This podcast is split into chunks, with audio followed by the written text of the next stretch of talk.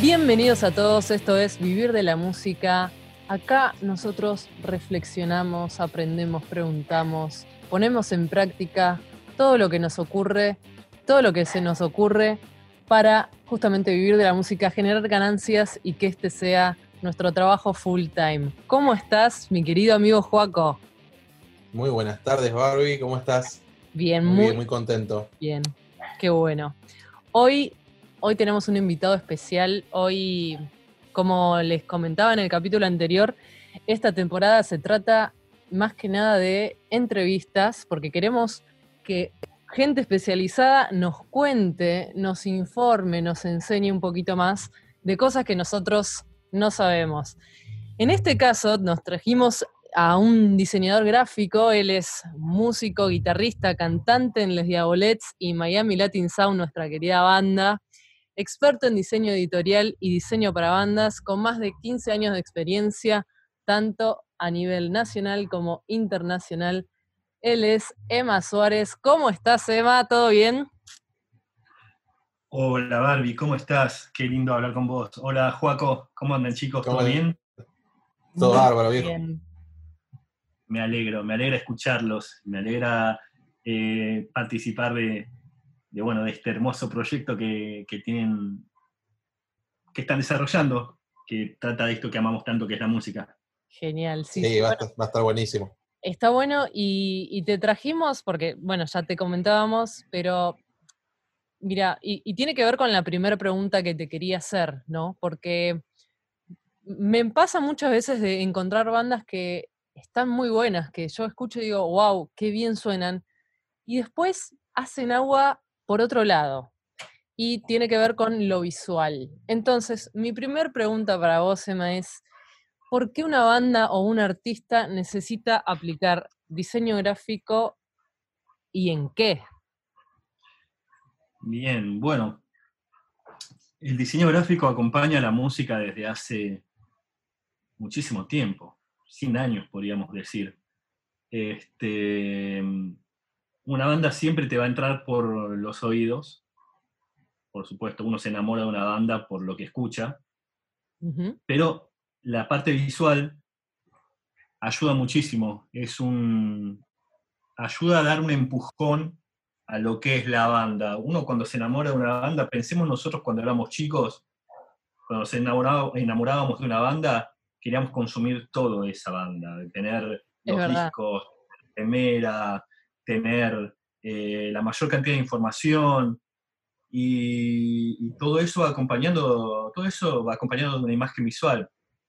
Mm. Entonces, el diseño gráfico es muy necesario a la hora de plantar la imagen de la banda, no en términos vestuarios, sino en, en términos visual de lo que puede ser la tapa de un disco, eh, el logo de la banda, este, mm, todas cuestiones que están relacionadas con la pregnancia visual que puede tener un grupo musical en- que, que nos gusta mucho. Claro. Bien, buenísimo. Y Y me habías preguntado dos cosas. es- que- ¿Y- y en qué? en qué? Claro. ¿En qué? Bueno, hay millones de cosas. Puede ser, antes era, bueno, obviamente el, el- el escudo de la banda o el logo, por así decirlo, eh, las tapas de los discos, los inserts de los discos, los afiches, eh, y, Y ahora- hoy día, y ahora hoy día más que las nunca redes las redes sociales, eso. exacto, exacto. Hoy Mm. día va mucho por ese lado. Redes sociales, estar constantemente eh, actualizando las redes sociales con imágenes nuevas de la banda y con, con nuevos diseños acorde a la imagen de la banda también. Bien, buenísimo. Y hablamos de esto de la imagen de la banda, ¿no? Como si fuese un Sí. concepto, que lo es. ¿Cómo Exacto. creamos ese concepto? O sea, ¿cuál es el proceso creativo que vos tenés para encontrar esa imagen y para definirla? Mira, mi proceso creativo tiene mucho que ver con escuchar la banda con la cual estoy trabajando. Bien, Este, nuevamente, yo te, te voy a tirar muchos, te voy a trazar muchos paralelos con, cosas que escuchaba de antaño, o, o cosas que vengo escuchando de toda mi vida. Bien, dale. Eh, tengo recuerdos de, de muy chico de estar en disquerías. Yo soy de la época donde todavía existían los vinilos. bueno, ahora volvieron, pero bueno, en esa época estaban de moda. Era la época de verdad. ¿Cómo? De ¿Cómo verdad, digo, de verdad. Ahora, no, digo que antes era, era la, la época posta, ahora es como un reciclado, pero en ese momento era comprar el vinilo. Exacto, exacto. Es que comprar el vinilo significa, por un lado, escuchar la banda y por el otro lado, tener una imagen grande, porque el tamaño del vinilo es un tamaño de casi 30 centímetros por 30 o un poco más. Sí. Entonces, ya la tapa esa funcionaba como póster. Entonces, ¿qué pasaba? Me recuerdo estar en disquerías viendo discos de Iron Maiden sin conocer la banda, pero Wow. ya de entrada la imagen me decía mucho de que lo que iba a escuchar ahí no iban a ser eh, los chalchaleros o, Lógico, o claro. ¿viste? Ya eso te comunica mucho. no solo la imagen de la banda, sino el logo. El logo era muy, era rojo, con muchas líneas rectas, una- Sí. el nombre Iron Maiden, a- hablaba de una épica. Bueno, es- para mí es muy importante en el proceso creativo justamente encontrar o filtrar de toda la información que es la banda, filtrar lo más fino, lo, lo- lo más, este, el núcleo de lo que es el grupo. Por ejemplo, si eh, yo participo en una agrupación musical que se llama Les Diabolets, hacemos música de los 50 y 60. Ahí, Bien. ahí es muy fácil encontrar eso. Es un lineamiento que te lleva a una época en el que el diseño era muy clásico, los colores eran pasteles, no habían colores estridentes, eh, entonces siempre la idea es que con el diseño puedas reflejar de alguna manera la impronta musical de la banda. Bien. Y ligado a esto, ¿no? ¿Qué herramientas tenés como para hacer esa investigación al margen de Google? Digo, también, eh, o sea, yo por ejemplo utilizo mucho Pinterest, pero no sé si los diseñadores gráficos realmente lo utilizan o tienen alguna otra herramienta a la cual asistir para, para tener un- un- una referencia, ¿no? De, de- de toda esta investigación que estás haciendo. Mirá, sí, Google es mi gran amigo en este, hoy día. Es Sí. muy fácil encontrar información de lo que buscas. Pinterest también es excelente con los tableros que tiene. Eh, después intento hacer búsquedas un poco más, más este, intensas, más precisas. Si voy a, a hacer la tapa de, de un disco de música electrónica, Sí, eh, bueno, en- tiene que ver con saber qué cosas, qué tipo de música ele- electrónica están haciendo. sí. No es lo mismo si es Kraftwerk, no es lo mismo que, que algo que sea moderno. Ujú. Eh, entonces, en base a eso, es Google y muchas veces es tipear oraciones larguísimas y siempre algo te va a dar. Claro, Si, por ejemplo, ¿quién fue el diseñador que hizo tal tapa en la claro. que aparece eh, este dibujo? Y te tira info, y de ahí empiezas a filtrar, y empezás a ver, y, y para mí es muy importante trabajar con tableros. Yo, por lo menos en, en Illustrator, lo que hago muchas veces es empiezo a tirar en un mismo archivo un montón de imágenes, un montón, montón, montón, montón de imágenes, Sí, y con esas imágenes empiezo nuevamente este trabajo de filtrar, de decir, ah, ok, bueno, eh, vamos a ir por este lado, vamos a encontrar el diseño que se asemeje a esto.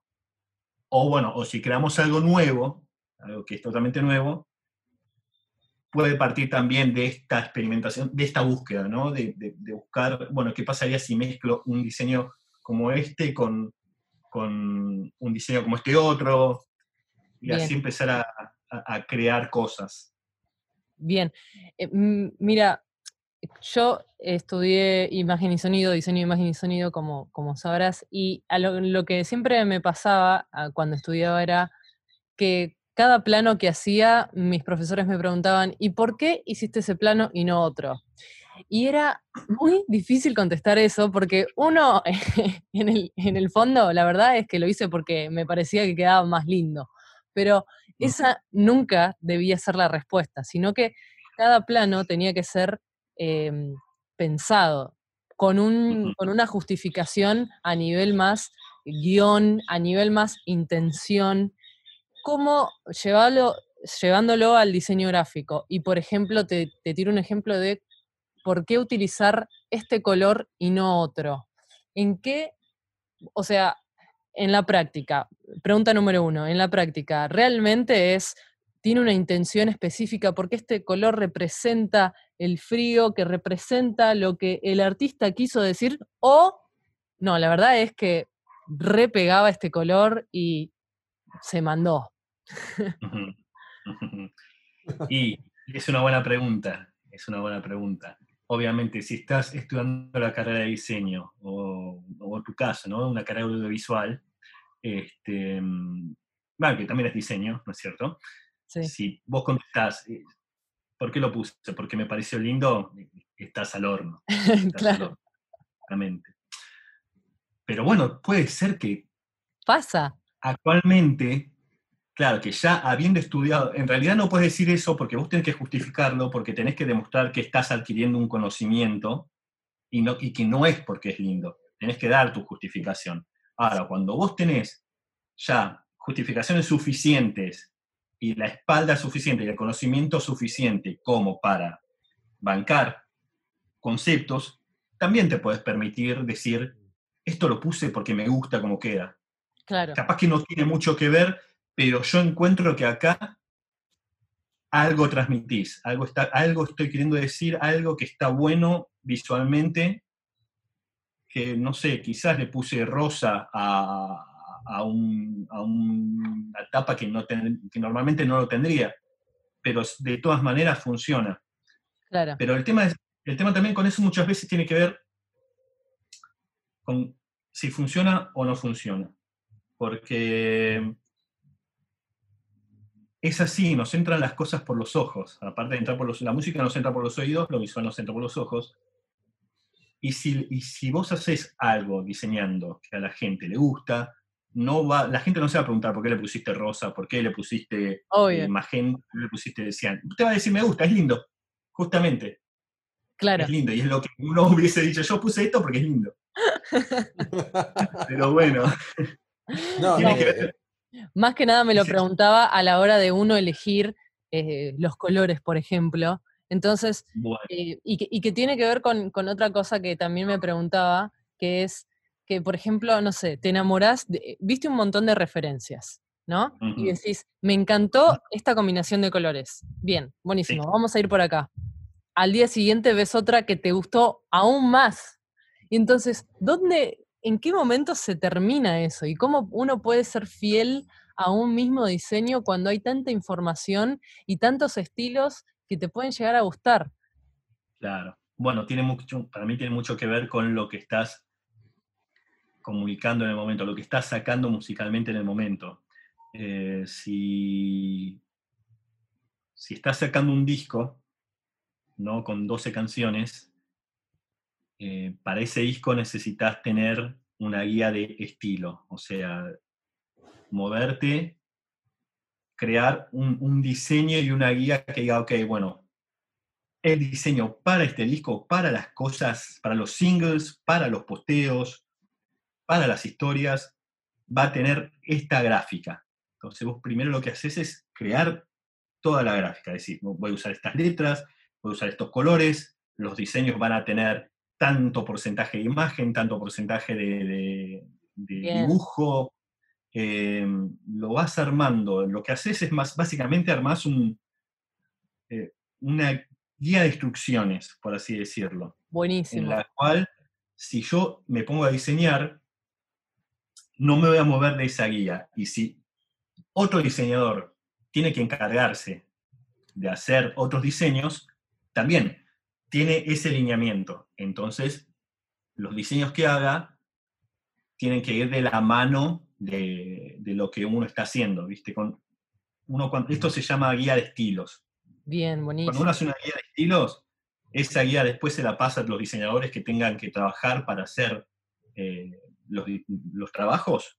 Y, bueno, no, no va a fallar porque ya hay un lineamiento ahí. Ahora, si después renovás, después de, un año decir, bueno, quiero renovar la imagen, quiero hacer algo diferente, perfecto, se hace, no hay ningún problema, se cambia todo y se vuelve a trabajar siempre con una guía de estilos como para que, para que dentro de la, toda la variedad que puede llegar a tener el diseño haya una, coherencia. Claro. Una coherencia visual, exacto, en, en la imagen. Claro. Está, muy bueno eso, eh, como, como partir de, la guía de estilo y, de ahí, o sea, resulta muy fácil, ¿no? O sea, yo ya sé que tengo que utilizar estos colores, esta tipografía y este porcentaje entre, no sé, imagen, letras, etcétera. Eso como, como primer punto me parece súper importante.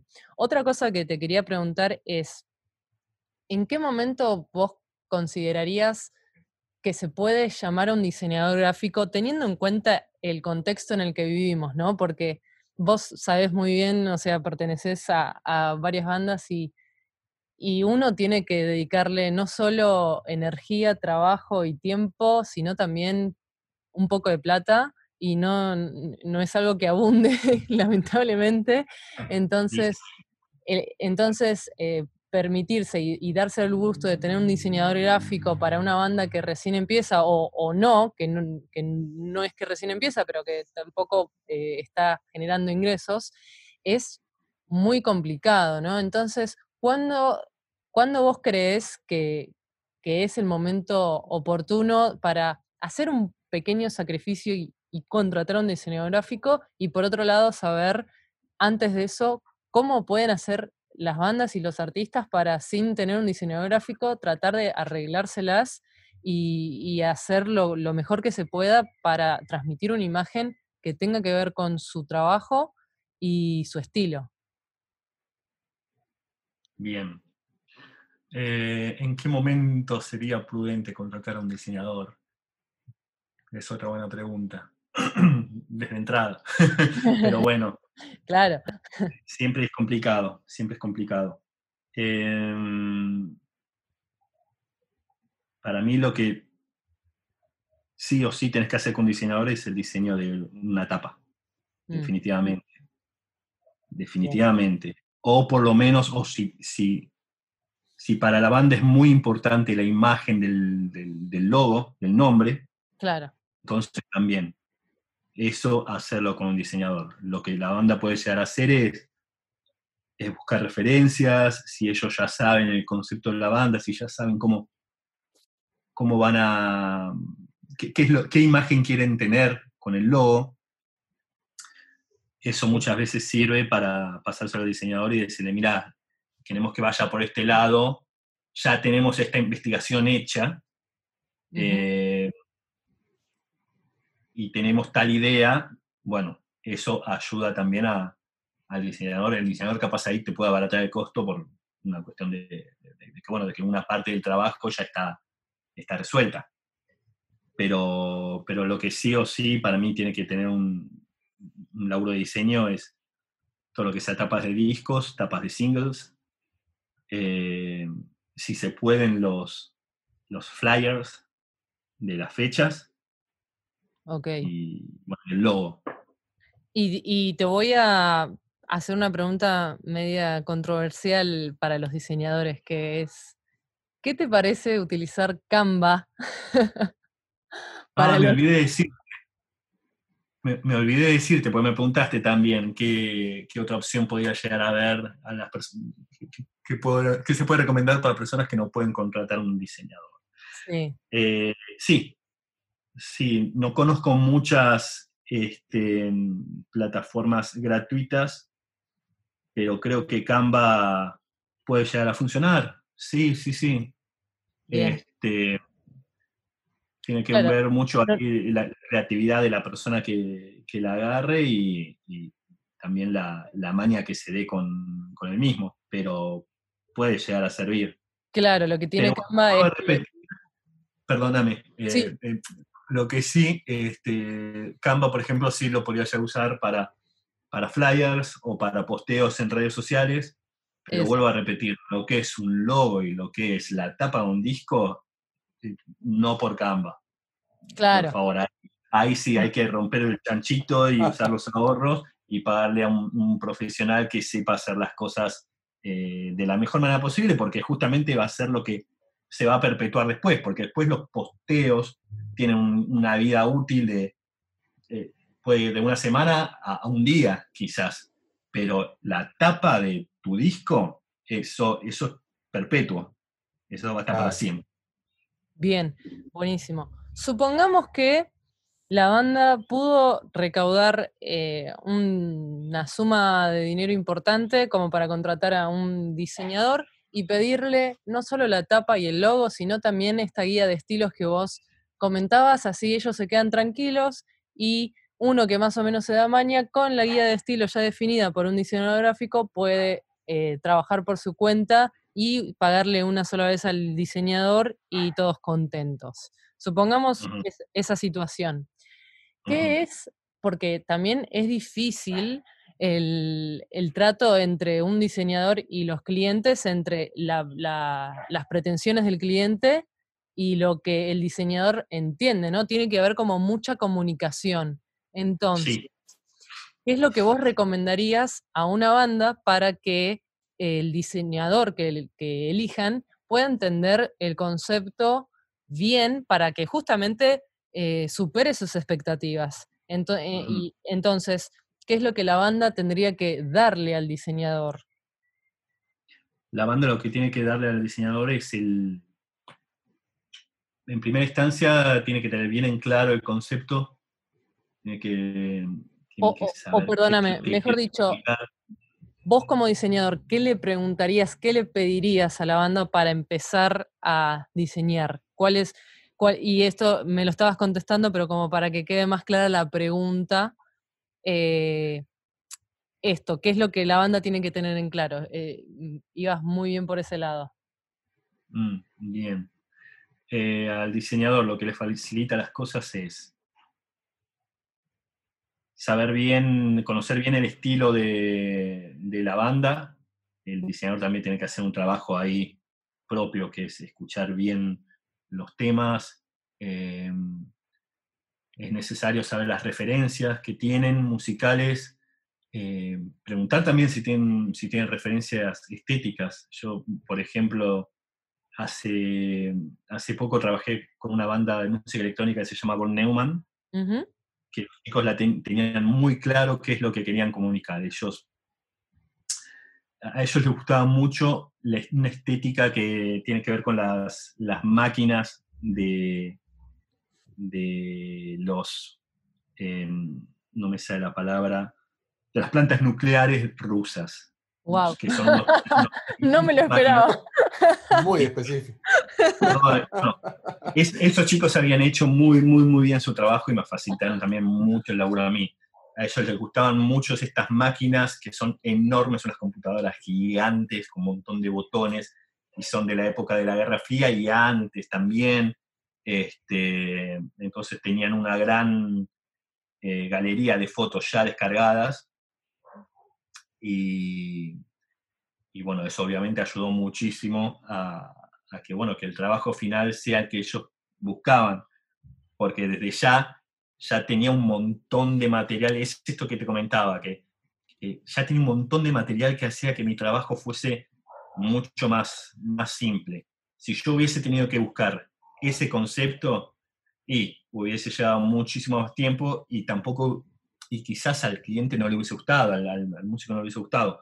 Por eso, por eso está buenísimo cuando el, el músico ya sabe, eh, ya tiene bien en claro la imagen de lo que quiere, de lo que quiere comunicar. Bien, Eso facilita mucho las cosas, porque si no es, el diseñador también lo que puede hacer es empezar a tirar ideas.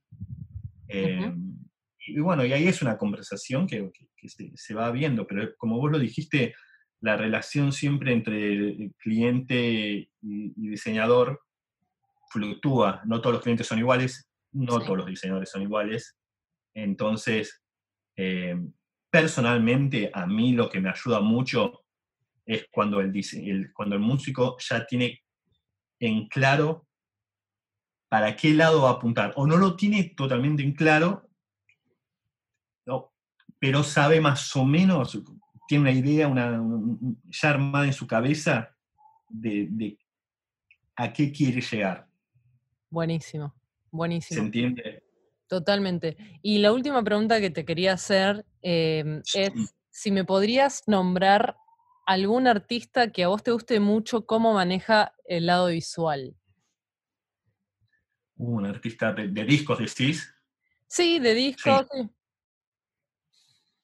Bueno, em, qué sé yo, a mí me gustan mucho los clásicos. Andy Warhol, por ejemplo, mm. que hizo La lengua de los Rolling Stones, o... Sí, bueno, es icónico. claro, la tapa de Velvet Underground. Eh, me, encantaba por, por, lo que significaba, por lo que significa en la historia del siglo XX. Son, son cosas que quedaron inmortalizadas, más allá que obviamente los Rolling Stones es una de las bandas más importantes de la historia.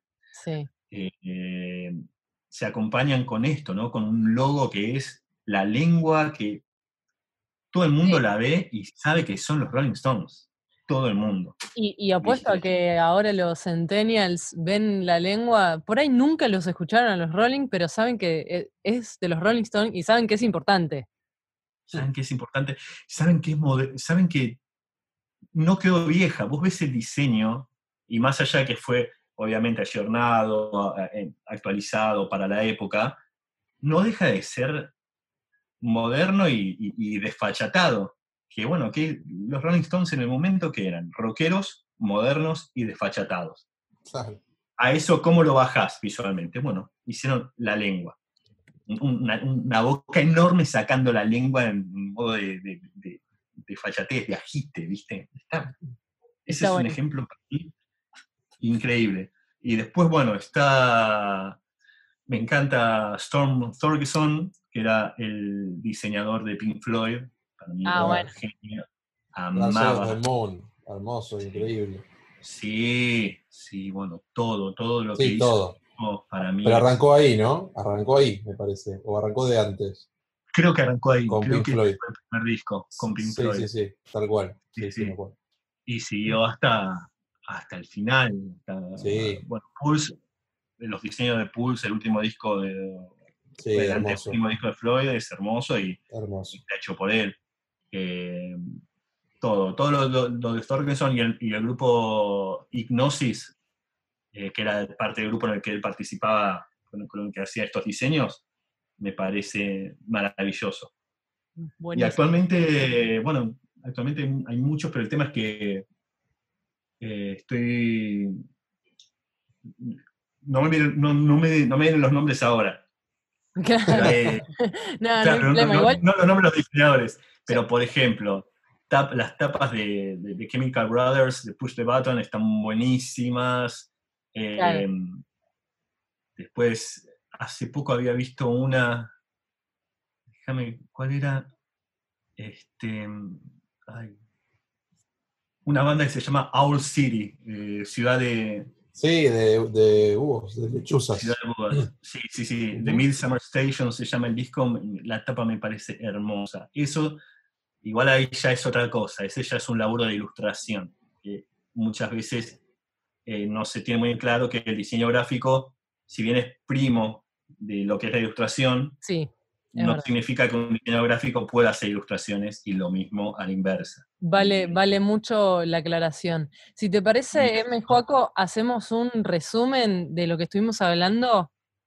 Dale, me parece bárbaro. Perdón, agrego una última cosita que me parece importante esto. Eh, para los chicos que van a buscar un diseñador, tienen que tener en cuenta si van a buscar un diseñador o si van a buscar un ilustrador.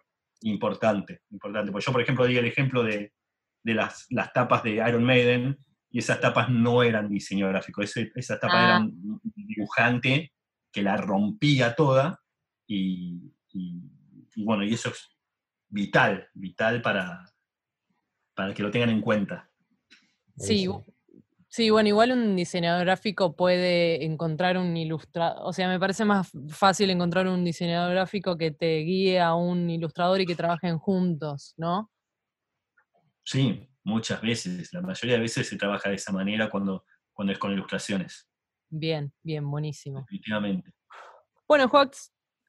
Bueno, este, hacemos un repaso muy rapidito. Este, lo importante es que el diseño es clave para identificar un grupo ya que el consumidor busca consumir todo de una banda, no solo la música, entonces esto realza todos los aspectos de una banda y van a perpetuarla en el tiempo, así que eso es fundamental.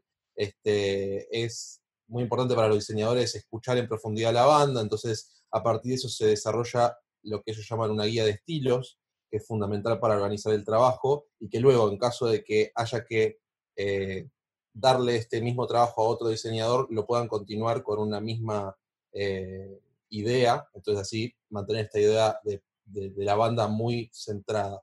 Este, mm, después como algo sí o sí para un grupo que está recién iniciando y que por ahí cuenta con poco capital, necesita enfocarse al menos en tener una tapa de discos o singles, eh, flyers de fechas y un logo con un diseñador, aunque si realmente tienen que salir al paso, pueden utilizar de repente un Canva para flyers o para las redes, pero no así para un logo o para mm, una tapa de disco que, como decíamos, pretende ser algo mucho más longevo. Em, entonces, es muy importante que un diseñador pueda contar al, principio con la banda, en el caso de que la banda decida contratar a un diseñador, es muy importante que tengan una idea clara o al menos aproximada de qué objetivo, qué estilo, qué búsqueda tienen.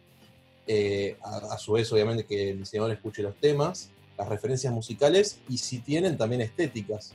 Y a partir de eso, bueno, el diseñador va a tener un trabajo mucho más eh, preciso y se va a trabajar mucho más rápido y por ende, bueno, va a estar todo mucho más optimizado.